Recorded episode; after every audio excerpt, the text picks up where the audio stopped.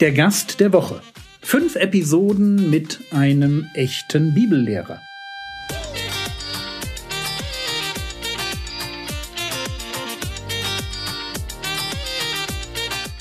Theologie, die dich im Glauben wachsen lässt, nachfolge praktisch dein geistlicher Impuls für den Tag.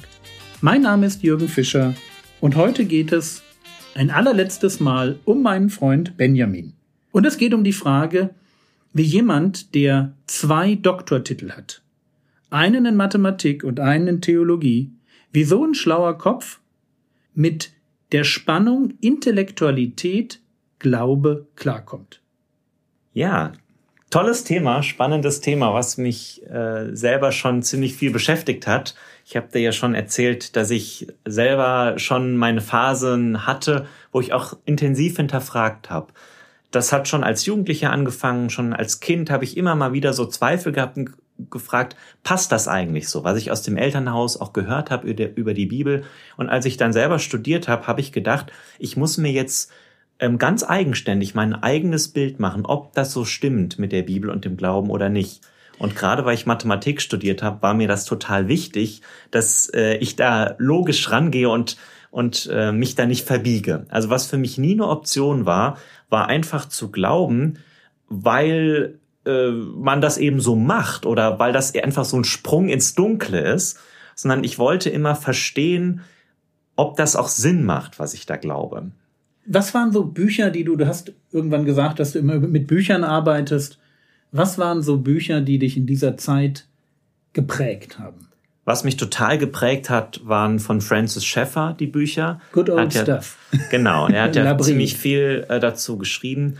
Genau, also äh, Gott ist keine Illusion und er schweigt nicht, Preisgabe der Vernunft, äh, diese Klassiker. Das ist immer noch aktuell. Also das kann man immer noch und sollte man immer noch lesen, weil der mit einem sehr großen Weitblick große Zusammenhänge und Strömungen verstanden hat, aber sehr einfach beschrieben hat, also relativ einfach. Und das finde ich total hilfreich. Das fand, hat mir total geholfen, aber auch vieles andere, viele Einzelfragen, wo ich natürlich in die Details gegangen bin. Ja, stimmt das denn wirklich, dass wir heute noch die Bibel vor uns haben, die damals geschrieben wurde? Wer sagt denn nicht, dass da stille Post passiert ist in der Zwischenzeit? Ne? Ähm, ist das historisch denn glaubwürdig? Hat Jesus wirklich gelebt? Ist es überhaupt plausibel, dass Wunder passiert sein können? Äh, ganz viele Fragen, die ich natürlich dann auch mir vorgenommen habe. Aber da habe ich eben gemerkt, dass da ein verlässliches Fundament ist und das war mir auch total wichtig, dass ich diese Fragen stellen darf und dass ich Antworten finde. Ich weiß genau, wie es dir geht und mir kommt spontan folgende Frage. Was machen wir mit Leuten, die nicht lesen?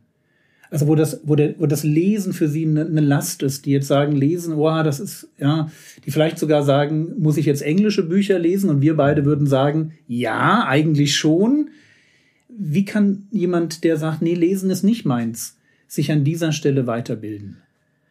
Ich denke, dass jeder, der viel liest, das Lesen braucht, weil er auch durch das Lesen die Fragen bekommt. Also das heißt, jemand, der gerne liest und da Antworten findet, der bekommt ja auch durch das Lesen meistens überhaupt die Fragen.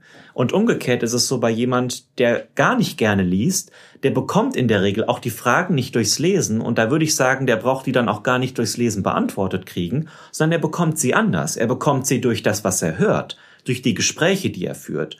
Das, was er von, von vielleicht Arbeitskollegen aufschnappt oder im Fernsehen aufschnappt oder so oder auf YouTube sich anschaut.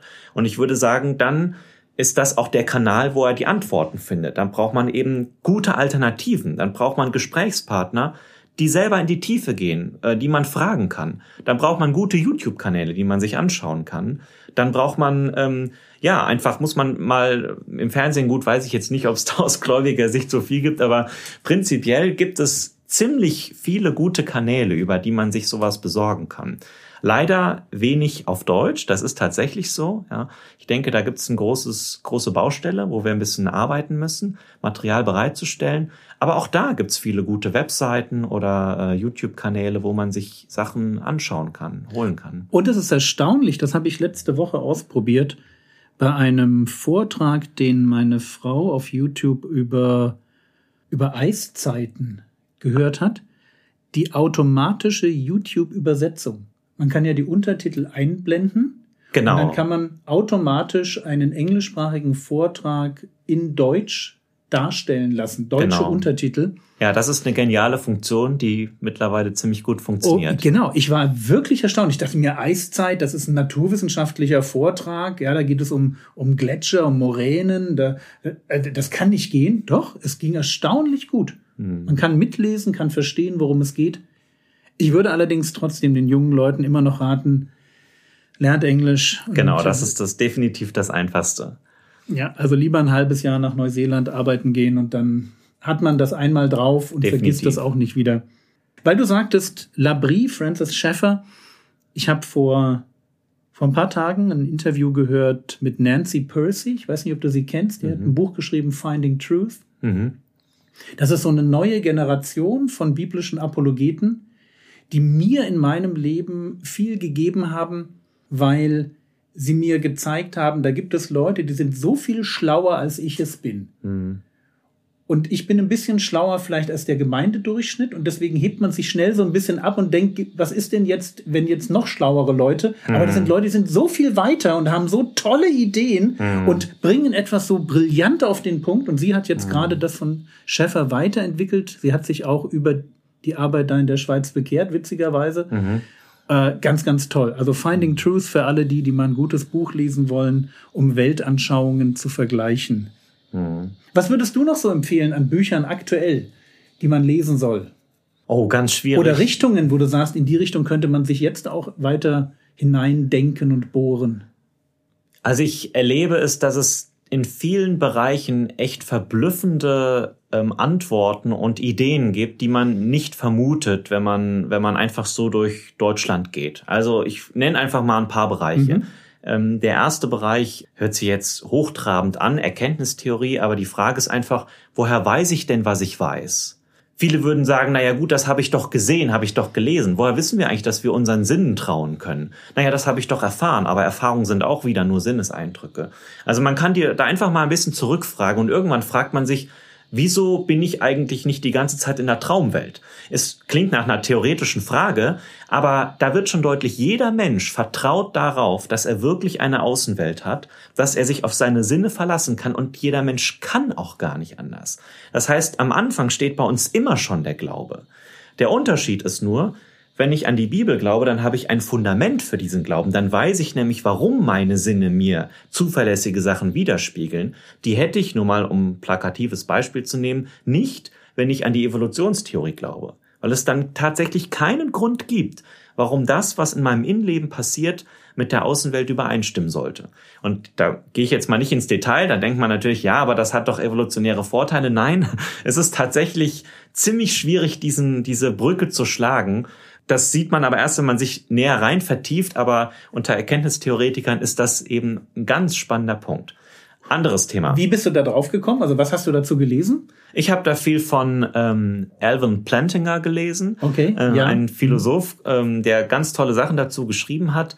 Und es gibt gerade in der reformierten niederländischen Tradition ganz viele Denker, die in diese Richtung weitergegangen sind. Zum Beispiel äh, Hermann Deuwert fände ich total interessant, Mhm. ein äh, niederländischer äh, ja, Theologe und Philosoph, eher Philosoph, der da ganz tolle Sachen äh, gemacht hat. Ähm, Ich ja. glaube, weil wir ja gestern erwähnt haben, dass du jetzt auch einen eigenen Podcast am Laufen hast.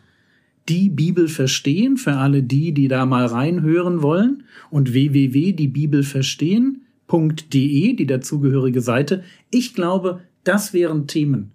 Auch gerade mit einem Link zu diesen, ja, wie du sagtest, reformierten Theologen, Schrägstrich, Philosophen, Schrägstrich, Erkenntnistheoretikern. Das wäre total spannend.